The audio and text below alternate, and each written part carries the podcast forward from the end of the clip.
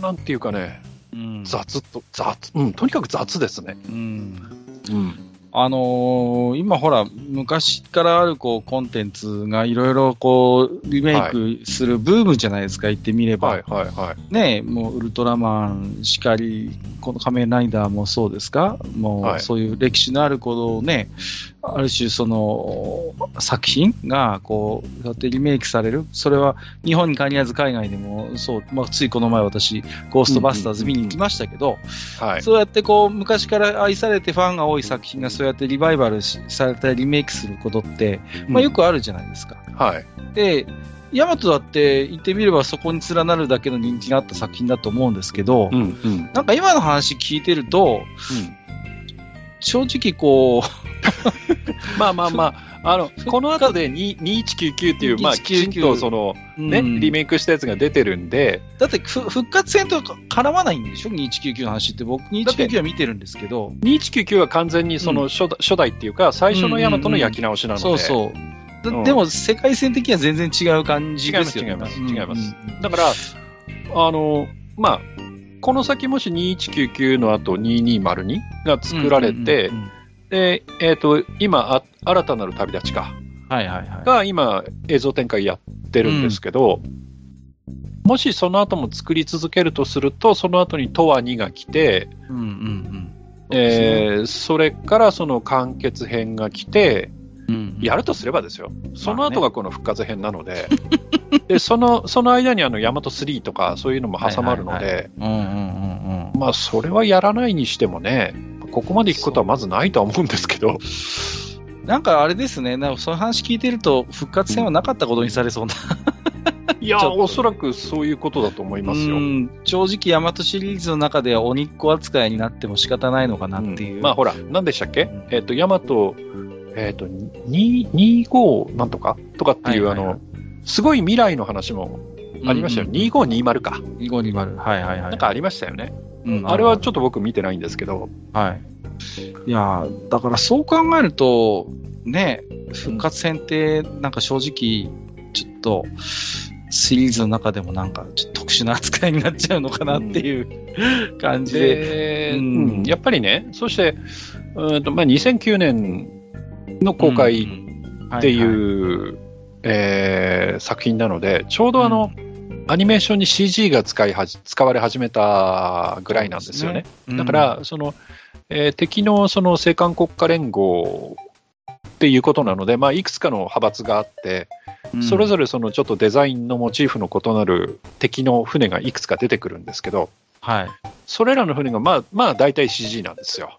うんうんうんで、うんと今までのそのヤマトのテイストとは違う、その、えー艦船デザインだったりして、それはそれで面白いんですけど、その、うん美術的には結構面白いなと思うんですが、はい。ただその、まあそういうストーリーであったり、あと、BGM がやたらとクラシックの音楽を使ってたりとか、なんかそのすごくちぐはぐな印象を受けるうんのと、あと、あ、あと一番、あの、本当すいません、あの、見てて笑っちゃったのが、はい。まあその、アクエリアスのその、まあ凍っちゃってるんですけど、その、凍っちゃってるそのアクエリ、も、そのアクエリアスの水柱だったもののところのドックで、そのヤマトが新たに建造されていて、というか復活させ、されていて、まあ発進するわけですよ。はい。最初、最初の方でね。うん。で、その時に、その、あの、宇宙戦艦ヤマトのあのメイン定番がかかって、歌が入るんですよ。はあ。あの、さらば地球よぐ旅立つ船は、あの、あれがかかるんですけど、うん。それを歌ってるのがアルフィーっていう。ああ、そうですか。うん。ある日あの、あの、あの3人のあの、高い声、低い声のあのコーラスで、あの、ヤーマートがかかるわけですよ。はいはいはいはい。こう、なんていうかねうん、こう、ミスマッチ感がすごいっていうね。そうそのですね。あ、アルフィーさんは悪くないんですよ。悪くないと思う。アルフィーさんは悪くないんだけど、うん。ここに合うか？っていうね。あの、そういう本当にその、うん。まあ、突っ込みどころが多かったですね。なるほどね。はい。まあ、今更なんですけど。ね、はななんですかね、こう、なんか復活戦はいろいろこう、ね、紆余曲折がね、階級までにあって、で、ちょっとごたごたもあってね、うん、まあ、確かにちょっとこう、できる経緯を考えると、い。うん。なんか、ちょっとね、うーん、スタッフが一番いいは出なかったのかなっていう感じもちょっとうんうんしないでもないし、うん。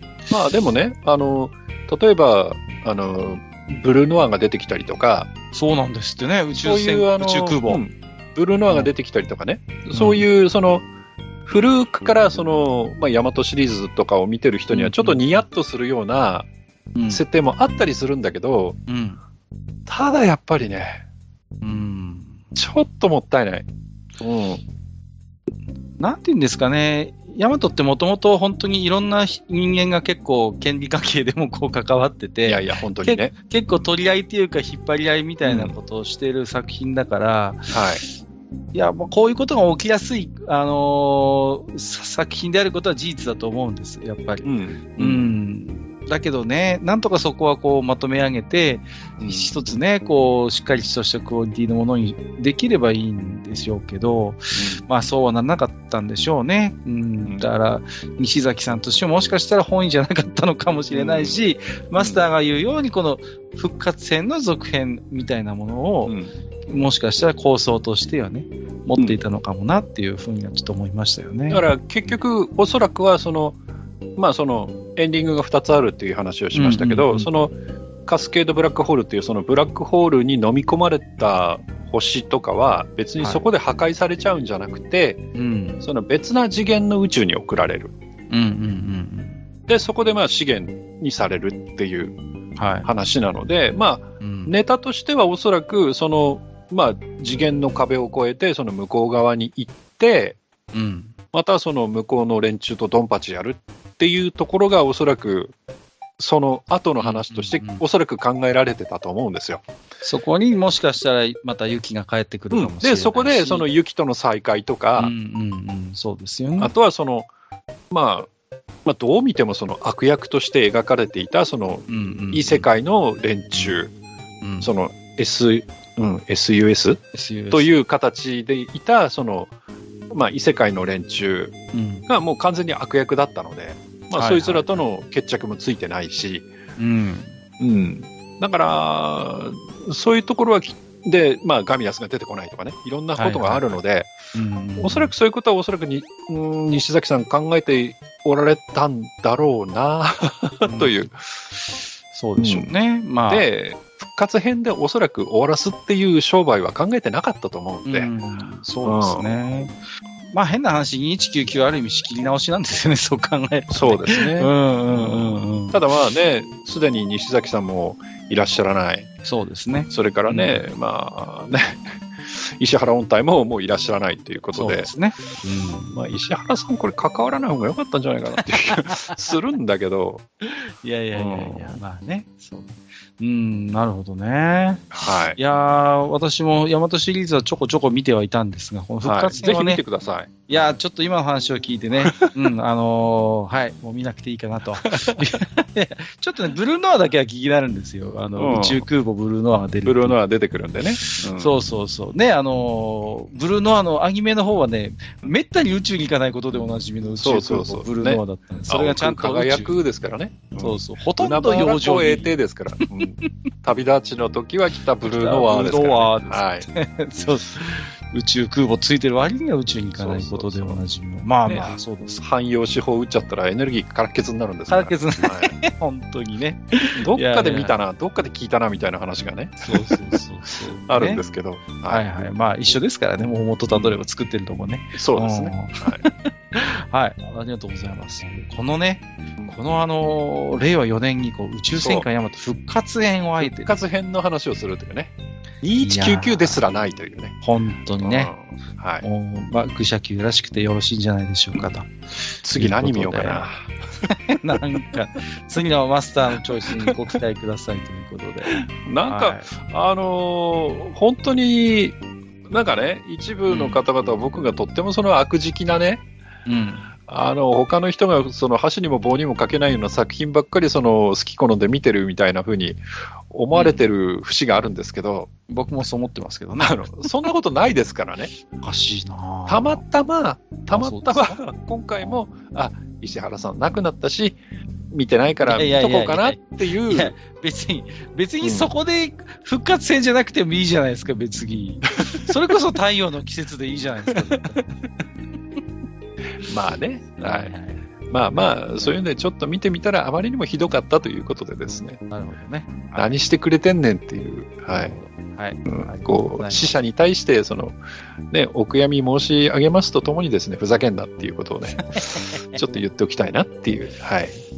まあね、本当に。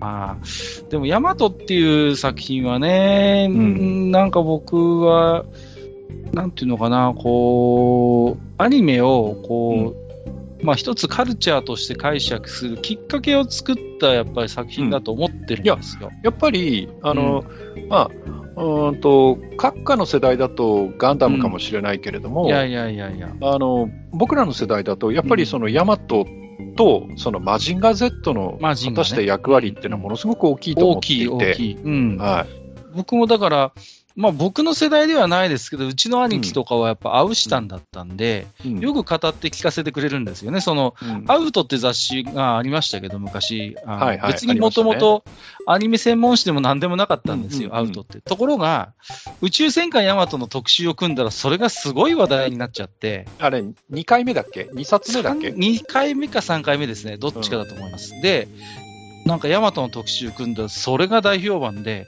はい。それで一気にアウトっていう雑誌はアニメ専門誌の道をたどっていくんですね。まあ、あれが言ってみればアニメ雑誌の走りですから、うん。まだアニメ、アニメージもありません、アニメディアもありません、ニュータイプなんかもちろんありません。そんな頃にアウトがね、そういうこう、活字でアニメを語るという文化のきっかけを作ったのが実は宇宙戦艦ヤマトであって、はいはい。うんうんうん。だそれだけのやっぱ解釈を許す深みがあって、うんうん、文学的にもある意味こう、語れるだけのその魅力がある作品であったわけですよ。はい。だけど、それだけの偉大な作品でありながら、やっぱりちょっとこう、紆余曲折を経て、まあその、松本さんと西崎さんの関係っていうのもあるし、ちょっとこうね、いろいろな経緯があって、残念ながらこう、ガンダムほどメジャーにはなりきれてないのかなと正直、今のね、こう、うん価値観で考えるとですけど、っていうところがあって、すごいもったいないなという気もするんですよ。なんかある意味。テーマとしては非常にこう、我々日本人の心を熱くするものもあって、うん。で、SF としてもアクションとしても非常にこう、スケールの大きい世界観でね。うん。だから、まあ、まあ、2199が以降のシリーズが不人気とは言わないけど、うん本来であればもっともっと勝負できる、世界に打って出るだけのね、こう、コンテンツに僕はなり得るポテンシャルを持ってると思うんですよね。うん。まあところがやっぱりちょっとこう、なかなかね、制作サイドの紆余曲折があって、っていうのも僕はやっぱり影響としてあると思います。うん、正直ね。うん。だから、ちょっとそこはね、寂しいなという思いもあります。こう、個人的に。うん。やっぱあれですか？新ヤマトですか？これは。いやー、あの人にはいじってほしくないな そうですね。ね。ええ、それはそうかもしれない。うんうん。ついでに言うと、まあ、いろんなシーンっていうので、あの人は、あの方はね、はいはいはい。いろんな作品を書き換えようとしているわけですよ、ある意味。うんで、ね、こう、我々みたいな偏屈なオタクはさ、うん。なんていうの、こう、まあ、変な話、いじってくれるんだとか、触ってくれるなって思ってる人一定数いると思ってるんだけど、うんなんか気持ち悪いことにあんまりそういう批判の声を聞かないのよね、なんかこ何なんだろうね。う。ね、なんかこうさ、うん。ある種の危機感を持ってる人って僕一定数はいると思うんですよ。その、うん彼の方法論でもって、うんウルトラマンや仮面ライダーがある意味更新されてしまうわけですよ。そのことに対する何かこう、もうちょっと異議申し立てがあっても、うん僕は不思議じゃないと思うんですけど、不思議なぐらい聞こえてこない、ネット界隈で。あまり。うん。たまたまなのか、うーん、何なんでしょうね。我々は、あの頃よりは少し物語が良くなってしまったのか。うん。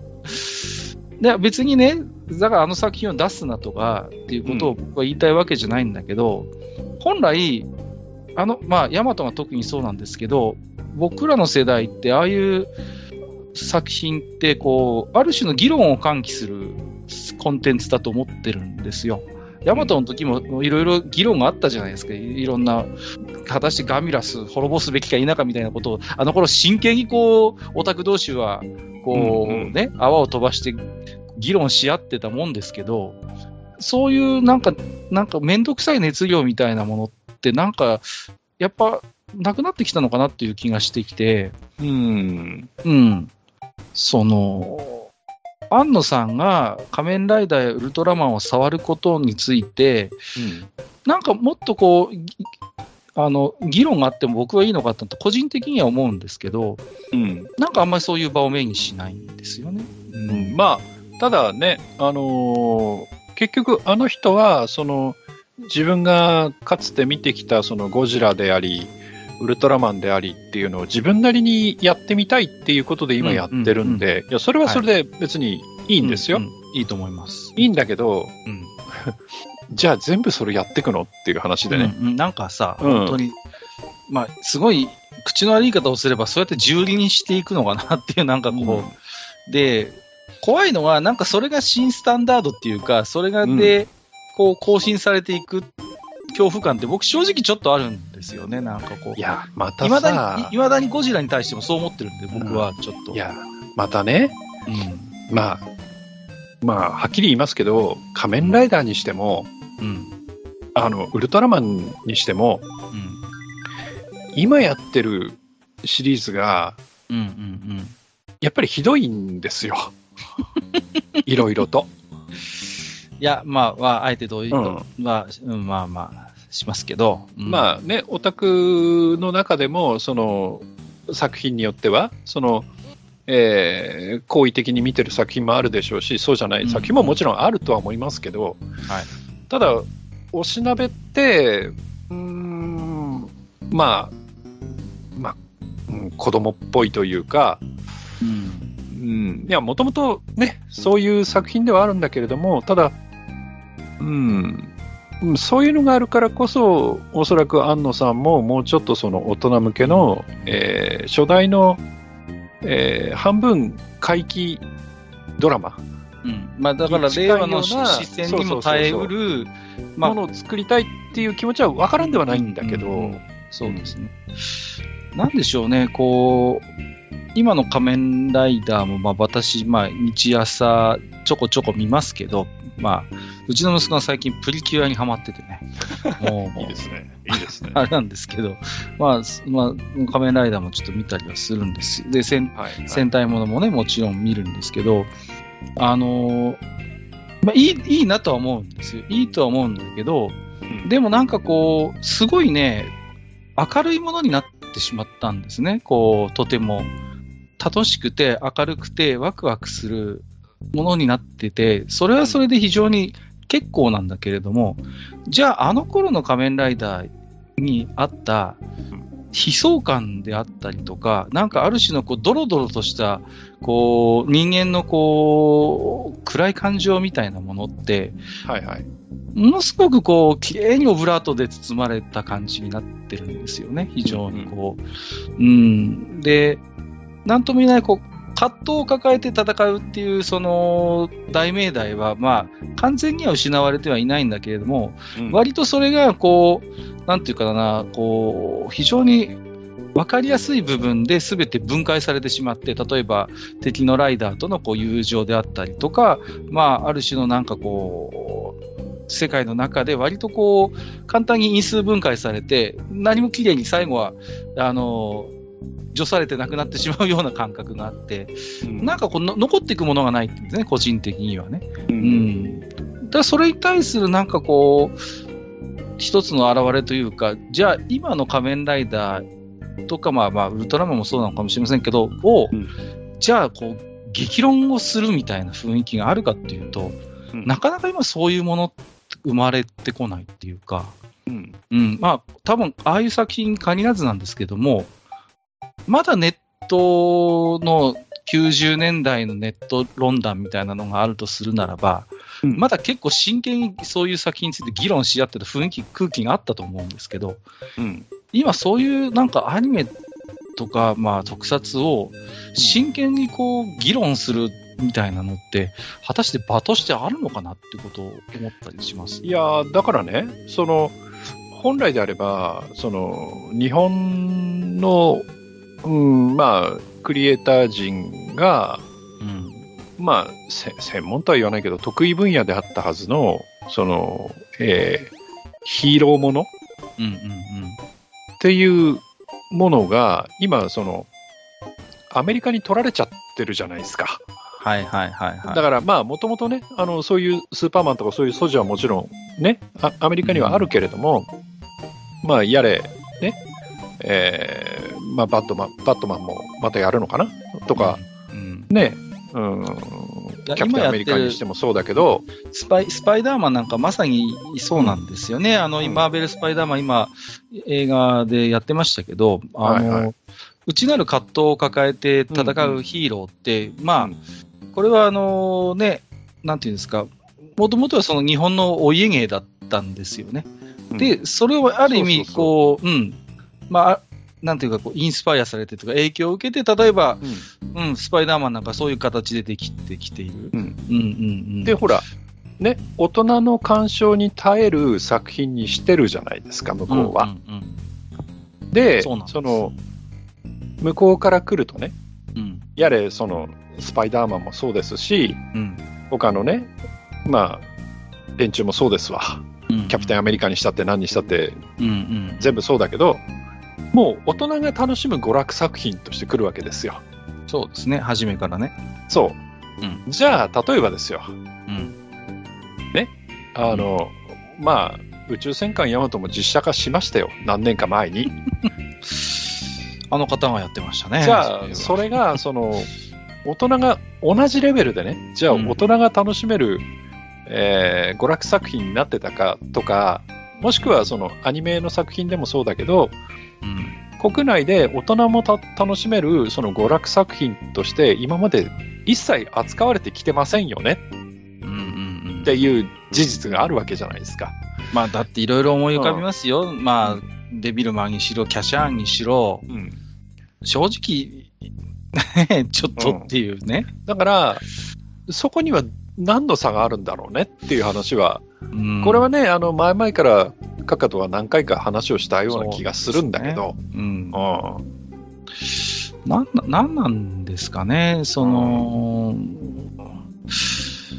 うーん、なんかね、最近思うのは、日本は非常にこう、子供向けのコンテンツを作る、こう、テクニックとか基礎地みたいなのって、実はすごい豊かなものがあって、うんうん。うん。で、それに関わるスタッフも含めて、そういう子供向けのコンテンツを作る、こう、アメリカと比較してもなんかすごい割合が高いんですって、やっぱりこう、マーケットとしてのパイもでかいし、こう、そこに自然と関わるスタッフとか、あの、お金も含めて、やっぱりこう、そういう子供向けのコンテンツを作る環境って、実はこう、世界的に見ても日本って突出して高いんだそうで、うんそこにだから結局ノウハウとかも全部集まると思うんですよ。